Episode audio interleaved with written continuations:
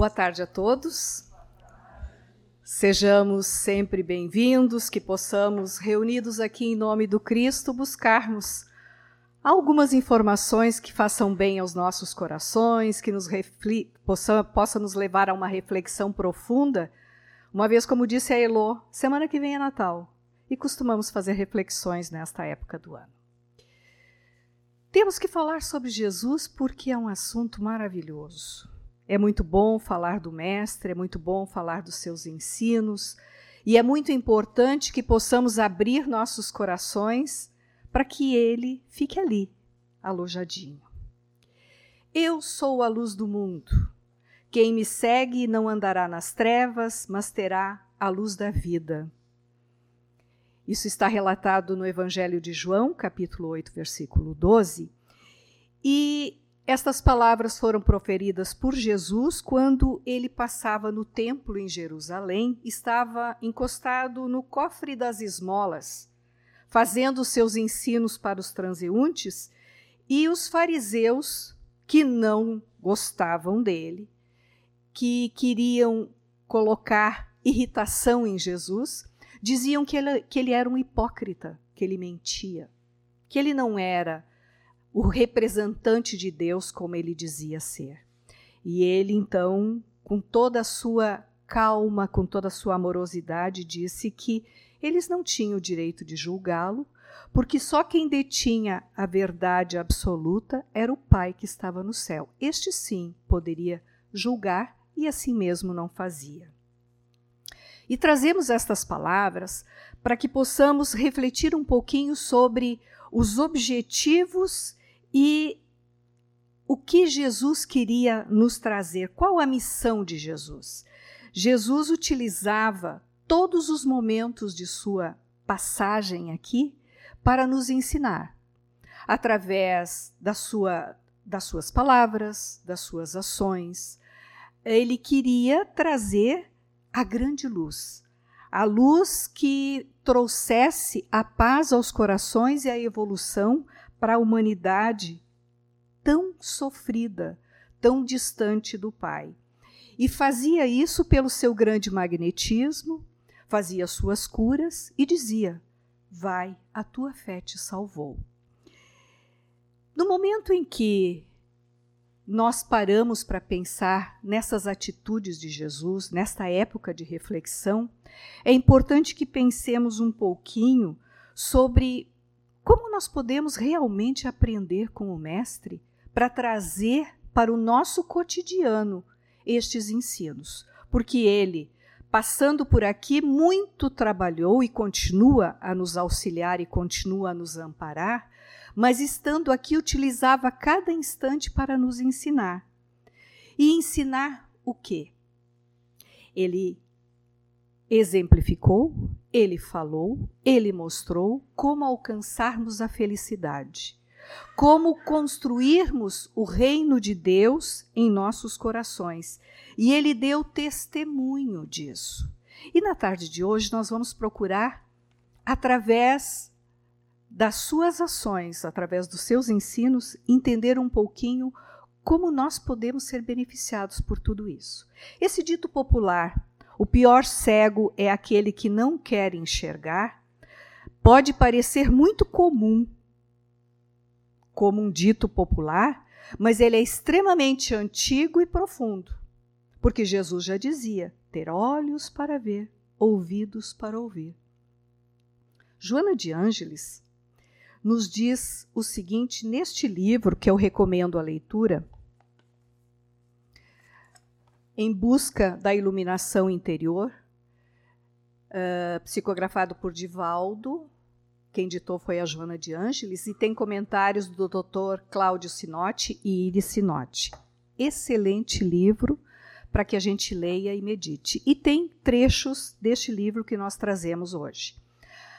Joana diz: aos indivíduos que enxergam pela sensibilidade de que se fazem portadores, conduzindo-se com segurança ética e devotamento aos ideais abraçados. De igual maneira, existem aqueles que enxergam e se movimentam em lamentável escuridão moral, distantes da claridade do dever e do amor. Estas palavras de, de Joana já nos levam a nos perguntar: a que grupo nós pertencemos? Ao grupo do primeiro parágrafo ou ao grupo do segundo parágrafo? Ouso dizer que nós fazemos parte de ambos, ainda, pelo estágio evolutivo em que estamos. E é de entender-se, porque estamos neste processo de transformação e é necessário que estejamos atentos ao que vivemos, aquilo que acreditamos, as nossas ações. Jesus tinha o objetivo e motivos para estar aqui nos ensinando. E ele, durante o seu trabalho de divulgação, é importante que pensemos que ele tinha essas atitudes de ensinar porque ele amava profundamente os sofredores. E todos nós somos sofredores. E ele nos ama. E dentro deste contexto de sofrimento, ele enchia seu coração, ele era a manifestação plena da misericórdia. E ele gostava de, em todas as situações, exemplificar, mostrar àqueles que estavam à sua volta que existia um mundo além deste que vemos, além desta visão física. E era isso que ele queria nos trazer. Beneficiava, curava e dizia sempre: Vá, tua fé te curou. Né? Vai e não, não renove, não persista no erro, renove tuas atitudes. Na realidade, é isso que Jesus quer nos ensinar. E dentro de todo esse tempo de ensinos, há mais de dois mil anos, Jesus nos exemplificou tudo isso, e aí perguntamos para nós, que fazemos parte dessa grande humanidade, por que ainda tanto sofrimento? Por que tantas dores? Por que tantas guerras? Por que tanta fome? Por que tanta, tanto embate de, de valores, de culturas, de situações diversas que não trazem a paz? A resposta, até um certo ponto, é simples, porque nós sofremos de cegueira. De cegueira. E porque ainda temos, podemos perguntar por que ainda temos essa visão distorcida. E focamos neste, neste exemplo de cegueira, porque, como dissemos, Jesus se utilizava das situações do cotidiano para nos ensinar. E aqui nós vamos trazer quatro exemplos de curas de Jesus para que nós possamos nos questionar e aprender com seus ensinos. Cegueira física. Jesus curou os cegos, sim. Mas temos que lembrar sempre que Jesus curava, mesmo que ele fizesse curas físicas, a grande, o grande objetivo dele é a cura da alma. Ele é médico de almas. Então, para que possamos exemplificar isso que nós trouxemos, da cura da cegueira física, usamos o exemplo do cego Bartimeu, que nós estudamos longamente nos nossos grupos de estudo. Esta passagem do cego Bartimeu está relatada em três, em três por três evangelistas, Mateus, Marcos e Lucas. E diz assim: Jesus passava por Jericó, subindo para Jerusalém, nas suas caminhadas de divulgação, de ensino. E lá em Jericó, estava sentado à beira do caminho o cego Bartimeu, com sua capa porque aqueles que precisavam esmolar tinham que ter autorização do, do governo romano e ganhavam uma capa que identificava como sendo aqueles que podiam sentar à beira do caminho e esmolar. Então, aquela capa que Bartimeu usava representava a sua segurança e a sua manutenção. E ele tinha ouvido falar naquele mestre nazareno que fazia curas, e sentia seu coração pulsar de esperança, e sabia que o dia que encontrasse Jesus, ele conseguiria falar com Jesus. E quando ele ouve o burburinho de que o mestre estava se, se aproximando, ele gritou com todas as suas forças: Jesus, filho de Davi, tem compaixão de mim. Os apóstolos e as pessoas que estavam próximas pediram que Bartimeu se calasse, porque estava atrapalhando e ele gritava mais forte ainda. Jesus tinha ouvido desde a primeira vez. Aguardou para ver qual seria a reação dos apóstolos que ali estavam e depois de algum tempo pediu que trouxessem o cego até a sua presença. Quando o apóstolo chegou para Bartimeu e disse que Jesus queria recebê-lo, ele imediatamente despojou-se de sua capa e jogou. Jogou longe, como a representação de estou livre disto. Quem quiser que use esta capa, a partir de agora tem uma nova vida. Este era o sentimento do de Bartimeu. E chegando frente a Jesus, Jesus pergunta, olha para ele e pergunta: O que queres que eu te faça? E Bartimeu de pronto responde: Mestre, que eu torne a ver. E Jesus o curou.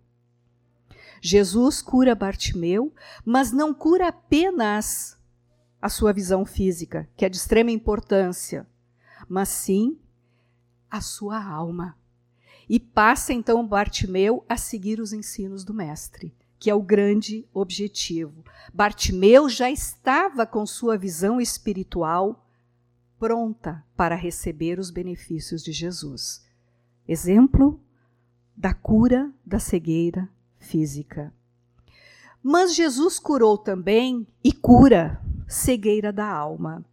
E aqui trazemos o exemplo de Zaqueu. Está relatado no Evangelho de Lucas. Zaqueu era um publicano rico de Jericó. E ele sentia, mesmo sendo abastado, ele, ele era coletor de impostos e era detestado pelo povo. Mesmo tendo uma vida de opulência, de muito conforto, ele tinha a alma vazia. Algo faltava a ele. E ele também, a exemplo de Bartimeu, ele tinha ouvido falar no Nazareno e queria muito conhecer o Nazareno, muito. Só que Zaqueu era um homem de baixíssima estatura, ele era bem pequenininho. E quando ele soube que Jesus estava em Jericó, ele tentava chegar próximo de Jesus e não conseguia. O povo não permitia que ele passasse, até porque não simpatizavam com ele. Ele então subiu numa árvore. E diz na Bíblia que era um sicômoro, tipo os nossos cinamomos subiu para que ele pudesse ao menos ver Jesus. Mas Jesus ouviu. E Jesus, vendo Zaqueu, disse: Zaqueu, desce depressa, porque importa que eu fique hoje em tua casa. Ele não conseguia acreditar nisso.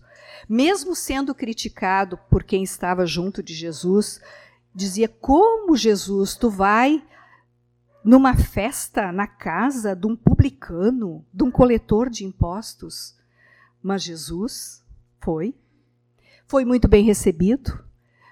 Uh, Zaqueu fez uma grande festa e a partir daquele momento a felicidade entrou no coração de Zaqueu. E mesmo que Zaqueu tenha permanecido cumprindo seus deveres de trabalho, a forma como ele executava as suas tarefas passaram a ser diferentes. A forma como ele passou a cobrar os seus impostos foi mais com mais dignidade, com mais respeito, com mais ética. Ele assimilou os ensinos do mestre Nazareno. E a sua alma, o seu coração irradiava isso e ele ficou feliz. Jesus curou a cegueira da alma de Zaqueu. Jesus cura também a cegueira dos sentimentos. E aqui trazemos o exemplo de Giovanni de Pietro de Bernardone. Conhecem? Giovanni de Pietro de Bernardone. Alguns, sim. Todos nós conhecemos. Todos nós conhecemos. É um jovem muito rico, de família abastada. Eram muito tementes a Deus, toda a família. E esse jovem ia sempre fazer as suas preces. E o seu coração dizia que ele tinha que fazer algo. E um dia, nas suas preces, ele ouviu que Deus o chamava para que ele fosse fazer a construção do seu templo. E ele saiu dali e achou que tinha que construir um templo de pedras e saiu a pedir ajuda. E tentou construir. Mas parece que não funcionava, que não era bem assim. Passou algum tempo e esse jovem rico se deu conta que o templo que Deus pedia que ele construísse era o templo no coração dos homens, para ensinar o povo endurecido as máximas de bondade, de solidariedade, de fraternidade que o Cristo nos ensina. E esse jovem, muito rico, isso foi no ano de 1206, abandonou sua família e passou a seguir os ensinos do Mestre e a pregar os seus ensinos profundamente. E a partir dali passou a chamar-se Francisco de Assis, como todos nós conhecemos, né? Francisco de Assis. Fundou a Ordem dos Franciscanos. Jesus curou a cegueira dos sentimentos, neste exemplo de Francisco de Assis. Jesus cura a cegueira da inteligência. E aqui trouxemos o exemplo de um soldado romano extremamente inteligente, com grande poder. Ele dominava tudo que era do judaísmo. Ele trabalhava no sinédrio, odiava Jesus, porque ele acreditava que Jesus era um reacionário que queria deturpar a ordem. E ele perseguia todos aqueles que se diziam cristãos, ele perseguia, a ponto de procurar os seus líderes para que pudessem ser julgados segundo as ordens, segundo as leis do sinédrio. E uma das pessoas que foi julgada por ele, condenada e foi morta por lapidação, por apedrejamento, foi Estevão. Só que Estevão tinha uma irmã há muito tempo que não via, e essa irmã era noiva deste soldado, Abigail. E no momento em que ela foi, ela foi convidada a assistir o apedrejamento. E ali ela vê o irmão que há muitos anos ela não via. E ele morre. E Abigail, vendo a morte do irmão, se vira para o noivo e vê que não pode mais ficar com o noivo. E o ódio deste soldado romano, muito inteligente, aumentou, porque afinal Além de tudo que ele fazia, ele ainda separava o grande amor da vida dele. E seguiu a sua saga de perseguição aos cristãos. E num dia, se dirigindo a Damasco, para que ele pudesse prender outro líder cristão, às portas de Damasco, no deserto, com sol a pino, o cavalo deste soldado romano empina. Ele cai e a grande luz que se manifesta cega. Ele fica cego de tanta luz. E caído ao chão, inteiramente abatido, ele ouve a voz que diz: Saulo, Saulo, por que me persegues? E ali, genuflexo, envolvido na misericórdia do Mestre, acontece a grande transformação. E a partir daquele momento, ele só fala: Senhor, Senhor que queres que eu faça? E a partir dele, daquele momento ele passa a se chamar Paulo de Tarso, o grande apóstolo dos gentios. Estes exemplos, as curas que Jesus faz nestas pessoas, é de grande representação para nós, aqui, dois mil anos depois. Então nós perguntamos: Somos vítimas de alguma cegueira? Sim, todos nós somos, ainda, senão não estaríamos aqui. Alguns de nós têm problemas de ordem física, sim. A cegueira, perder a visão física, é uma grande, é uma grande expiação, uma grande prova. Mas que, graças a Deus, pelo que eu vejo aqui, todos nós temos este dom maravilhoso mas temos a cegueira da alma que exemplificamos. Todos nós em determinado grau, temos valores distorcidos, necessidades sociais que nos impossibilitam de viver os ensinos do Mestre. Nós muitas vezes levamos a vida a qualquer preço, esquecendo que nós temos um corpo que nós precisamos cuidar, esquecendo que este corpo, ele é um empréstimo que, na realidade, o grande domina, o grande veículo, o grande elemento é o nosso espírito. Valorizamos o ter em detrimento do ser. Temos cegueira da alma. Temos, em alguns momentos, cegueira de sentimentos, por quê? Porque não enxergamos a dor alheia, sofremos de ingratidão, nos deixamos envolver por preconceitos, por discriminação. Solidariedade? Nem pensar, cada um que vai fazer o seu trabalho. E às vezes mexe no nosso coração, não, tem muita fome, eu tenho que fazer algo. E depois cai no esquecimento. Cegueira de inteligência? Sim. Nós temos preguiça intelectual e também física. Porque às vezes somos convidados a fazer, por exemplo, um pedágio para ajudar uma entidade. Ih, o sol está muito quente.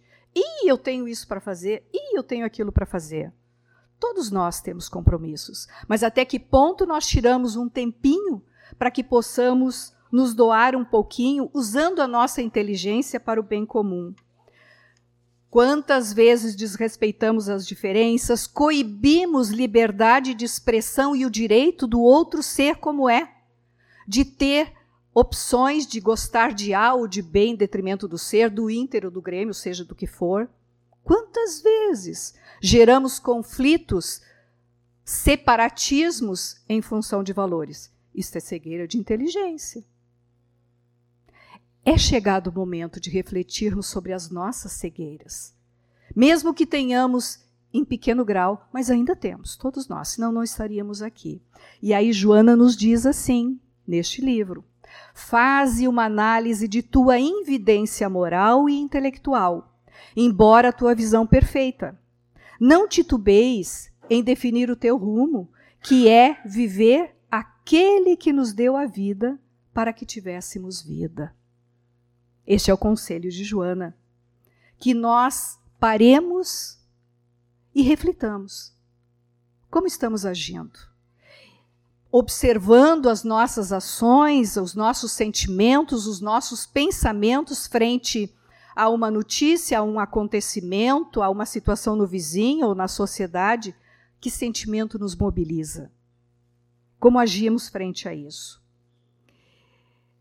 Por sermos ainda cegos e ignorantes, Jesus falava por parábolas. Né? Os seus ensinos utilizava tudo, como já dissemos, e numa das, das suas parábolas, quando ele estava ensinando os seus apóstolos e falou sobre a parábola dos talentos, que não vamos falar aqui por causa do tempo, ele, terminando esta parábola, os apóstolos perguntaram: por que falas por parábolas? Por que fala, tu ensina desta forma? E Jesus diz assim: Porque o coração deste povo se endureceu, e com os ouvidos ouviram tardamente, e fecharam os olhos, para que não vejam com os olhos, nem ouçam com os ouvidos, nem entendam com o coração, nem se convertam. Por isso que eu preciso curar, ou seja, e eu os cure. Então, as palavras do Mestre, a forma como ele exemplificava, tudo é para o nosso bem. Tudo é para que nós alcancemos e achemos o caminho, o caminho da felicidade, o caminho do cumprimento das leis divinas, o caminho que vai nos levar à paz tão desejada. Porque todos nós queremos paz. E onde começa a construção desta paz, se não em nossos corações, no nosso pensamento, no nosso desejo? Assim é a paz no mundo o educador e teólogo Rubens Alves, Rubem Alves, diz que a arte de ver não é coisa natural, precisa ser aprendido. Então, mais do que em tempo de aprendermos, sempre há tempo de aprender. E, e desta forma, nós precisamos, neste momento de reflexão, procurar observar quais são E que intensidade nós temos de cegueiras? Nós trouxemos quatro para exemplificar, mas existem muito mais. Na proporção em que observarmos, formos criteriosos conosco, nós teremos condições de ir modificando a nossa visão espiritual em relação a nós, em relação ao povo próximo de nós e a toda a humanidade. E aí trouxemos alguns exemplos, apenas algumas sugestões, não seriam exemplos, seriam sugestões de como nós podemos nos observar para que nós possamos alcançar, achar o caminho para alcançarmos esta felicidade. E trazemos isso baseado no que estudamos neste livro. Redefinir nossos conceitos. É interessante que nós vamos vivendo olhando à nossa volta, nos envolvendo nas mídias, nas informações, e muitas vezes nós confundimos sabedoria por informação. A gente vê as pessoas dizendo determinadas coisas, como é sábio essa pessoa, e não temos um crivo de observação e olhar para nós mesmos para ver se aquelas colocações fecham com os meus valores? Como está este alimento de compaixão, de solidariedade? Até que ponto eu me identifico com o escândalo? Um acontecimento acerbo que mobiliza todos e nós ficamos comentando e passando adiante. Então, observar estes conceitos, o que eu tenho dentro de mim e onde se coaduna com o Cristo. Só nós podemos fazer, no nosso silêncio, na nossa observação. Ninguém pode fazer por nós, porque só nós sabemos o que pensamos e o que sentimos, e Deus. E Ele quer o nosso bem. Corrigir o rumo, matar nossa fome de verdade e de amor.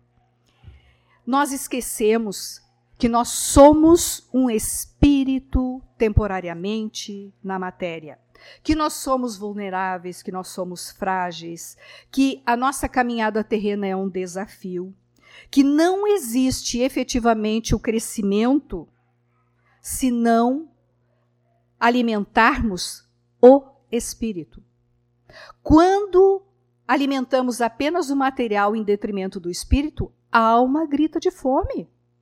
E grita de fome como? Através do sofrimento, através do vazio, através das cegueiras. Todas aquelas cegueiras se manifestam quando nós temos uma caminhada não pautada nos ensinos de Jesus. Porque Ele só quer o nosso bem. Nós podemos nos perguntar: eu faço o que eu digo? Por que trazemos isso? nos ensina a doutrina, nos ensinou o Mestre. E Kardec é muito claro quando ele diz o que é ser um verdadeiro espírita, que na realidade o que é ser também um verdadeiro cristão, é aquele que luta veemente para dominar as suas más inclinações, as suas más tendências. E não importa, não é aquele que faz isto ou aquilo para A ou para B, não é aquele que domina que tá, sabe de cor todo o livro dos Espíritos, o Evangelho, etc, etc. Não. É aquele que sabe olhar para o próprio coração, conhecer os seus próprios limites, saber o que precisa ir progressivamente se transformando, porque a natureza não dá saltos. Se nós conseguíssemos fazer tudo numa encarnação só, Deus não seria tão perfeito e nos dar tantas oportunidades. Então, cada tempo, a cada espaço, uma nova oportunidade. Então, pensemos, pensemos no trabalho efetivo que temos que fazer dentro de nós. Que esse olhar seja para os nossos corações. Que a nossa, que essa vibração de luz e de paz e de saúde, de equilíbrio seja partindo de dentro de nós para iluminar o nosso entorno. Sem olharmos para dentro, não conseguiremos ir além das aparências. Como diz Saint-Exupéry no livro Pequeno Príncipe, né? O essencial é invisível aos olhos. Quando a raposa chega, a raposa chega para o Pequeno Príncipe e diz que ele tem que cativá-la. Nós também temos que nos cativar. E nos cativar olhando amorosamente para os nossos limites, para situações internas e procurando o que posso fazer? Como modificar? Ainda tenho isto ou aquilo para transformar. Isto é nos cativar, isto é nos respeitar. Isto é trabalhar internamente com ética, com respeito. E no momento em que nós nos respeitamos, tomamos consciência dos nossos limites, das nossas fragilidades, de todas as nossas situações, facilmente nós teremos um olhar compassivo em relação ao outro. Por quê? Porque a nossa alma é um espelho. Assim nos diz Emmanuel, que nós refletimos, recebemos e damos. Então nós queremos esse mundo melhor.